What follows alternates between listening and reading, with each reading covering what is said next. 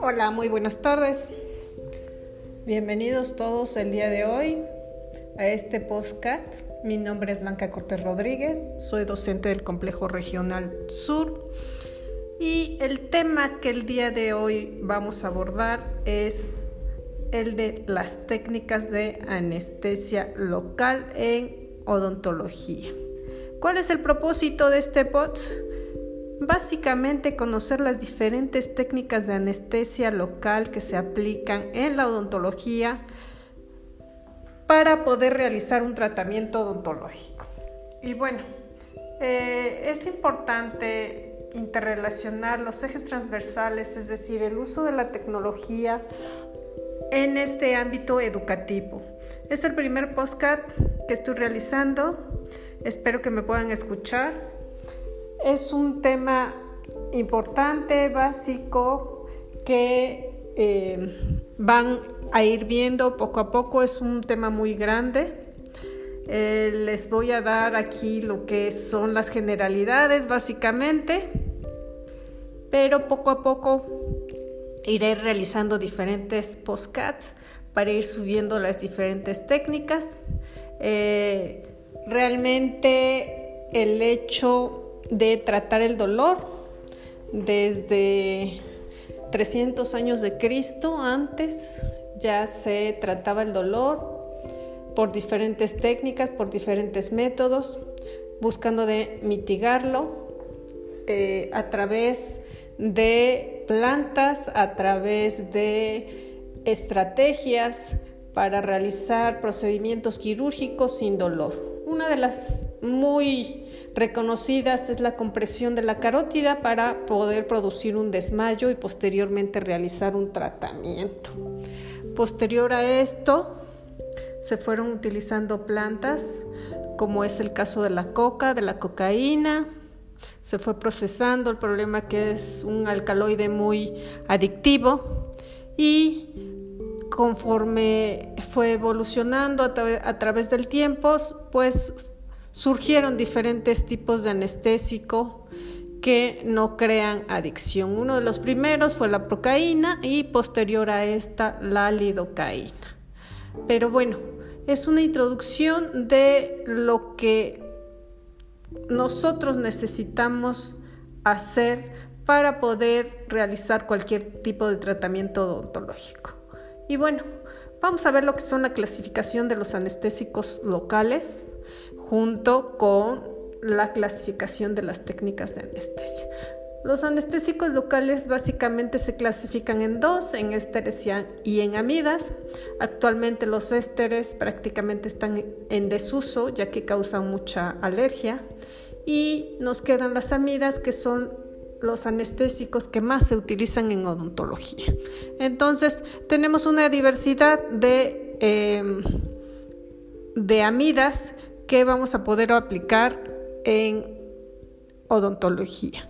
Dentro de la clasificación de las técnicas de anestesia vamos a tener que se clasifican como locales y regionales.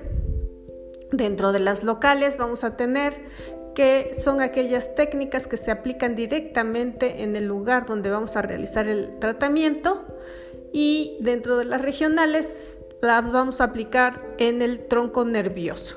También tenemos otro tipo de anestesia, que es la anestesia superficial o tópica, que básicamente vamos a colocar una pomada para poder anestesiar lo que son las mucosas y posteriormente funcionar. Es una de las técnicas para disminuir el dolor durante el procedimiento. Y bueno, vamos a iniciar con una técnica básica, la cual rige a todas las técnicas de anestesia, ya que sin unos pasos que debemos de seguir para poder realizar estas, esta técnica se convertirían en eh, técnicas de anestesia traumáticas y lo que queremos es que sean atraumáticas. Y bueno, los pasos que debemos de seguir para poder realizar una técnica de anestesia traumática son los siguientes. Uno, en primer lugar, tener una aguja nueva, afilada, esterilizada. y verificar que esté permeable. Dos, comprobar que el flujo anestésico realmente pase a través de esta aguja y que pueda, eh, podamos purgar el anestésico con dos a tres gotitas. Básicamente, calentar el cartucho de anestesia no es necesario. Se encuentran los cartuchos a temperatura ambiente y no es necesario calentar dichos cartuchos para disminuir el dolor. Al contrario, puede ser contraproducente y puede causar irritación en los tejidos. Entonces, no se recomienda calentarlo. Vamos a acosar al paciente. El trabajo es a cuatro manos. Paciente. Eh, operador y auxiliar. El auxiliar va a cumplir la función de pasar todo el instrumental para que el operador pueda realizar el tratamiento. Acá es muy importante que el auxiliar esté al pendiente de lo que necesita el operador y pueda pasarle la jeringa con otro nombre sin que el paciente la vea o esté a la vista, porque de por sí el paciente es muy ansioso, le da miedo acudir al dentista y el hecho de ver la jeringa antes del procedimiento no es agradable. Entonces, tener una comunicación tanto con el paciente como con el, auxiliar para que disminuyamos el, el trauma del paciente. Entonces tenemos que apoyar, tenemos que cargar previamente la jeringa de la anestesia. Vamos a tensar el tejido, vamos a mantener la jeringa fuera del campo de visión, insertaremos la aguja en la mucosa dependiendo del órgano dentario que queremos anestesiar o la técnica de anestesia que vamos a realizar, vigilar constantemente al paciente, comunicarse con él, verlo a los ojos de tal forma que podamos ver cualquier efecto adverso que se pudiese presentar Vamos a inyectar varias gotas de solución anestésica antes de seguir introduciendo eh, la aguja para disminuir el dolor que ésta produce al ir avanzando en los tejidos más profundos. Entonces vamos a avanzar lentamente. Vamos a depositar unas eh, gotas del anestésico antes de tocar la telita más delgadita que es el periósteo que también duele mucho. Vamos a aspirar para prevenir que no estemos en un vaso sanguíneo, lo depositemos en dicho vaso. Realmente la, la, anestesia actúa por difusión, la vamos a colocar lo más cercano al órgano dentario que vamos a anestesiar, es decir, a este nervio.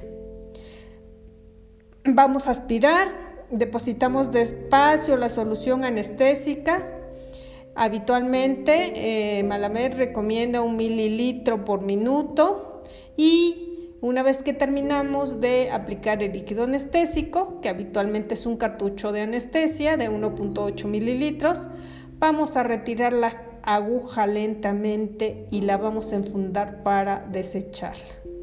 Después de la inyección vamos a observar al paciente, va a comenzar a sentir adormecido inmediatamente ya que esto es en, segundos que se comienza a sentir el efecto anestésico. obviamente, eh, previo a estos pasos, nosotros, eh, yo espero que aquí me estén escuchando odontólogos, tenemos todo nuestro equipo de bioseguridad, eh, estamos bien preparados, bien protegidos para realizar esta técnica. Y son los pasos indispensables para poder realizar todas las demás técnicas de anestesia. Vamos a tener que dentro de las técnicas de anestesia por infiltración, que son una clasificación, que son las locales, vamos a tener a la mucosa, submucosa superficial, submucosa profunda, que también se le conoce como parapical o como bloqueo de campo. Vamos a tener la anestesia superióstica, intraósea, intraseptal, intraligamentaria, intrapulpar y intrapapilar. Son anestesias de complemento que nos van a ayudar en la técnica de anestesia regional. Entonces, todas estas técnicas tienen sus pasos eh, que se basan prácticamente en la técnica que acabamos de describir. Entonces, eh, poco a poco les iré subiendo contenido de los pasos de cada una de estas técnicas y vamos a ver que aparte de estas técnicas de la anestesia local, también tenemos lo que son las técnicas de anestesia regionales y las tenemos para el maxilar superior y para el maxilar inferior. Dentro de las del maxilar superior vamos a tener a la anestesia del agujero incisivo o nasopalatino, el bloqueo del nervio alveolar medio superior, el bloqueo del nervio alveolar medio y el bloqueo infraorbitario o de los nervios dentarios anteriores. Tenemos el bloqueo de la tuberosidad del maxilar, palatina mayor o del conducto palatino. Y esas serían las técnicas de anestesia para el maxilar superior. Ahora, las técnicas de anestesia para el maxilar inferior vamos a tener a la técnica mentoniana supraperióstica de canino a canino, técnica de anestesia directa, técnica de anestesia indirecta, técnica Gauquez, técnica Aquinosi y todas estas técnicas nos van a anestesiar lo que es el nervio dentario inferior. Todas las técnicas de anestesia, tanto las del maxilar superior como las del maxilar inferior,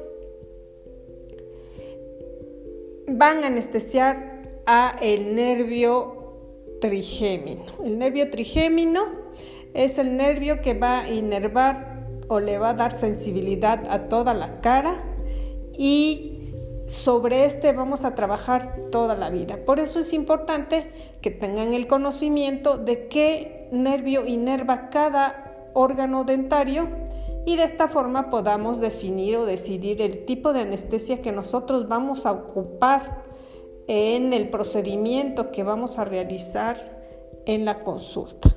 Y bueno, es un placer estar con ustedes.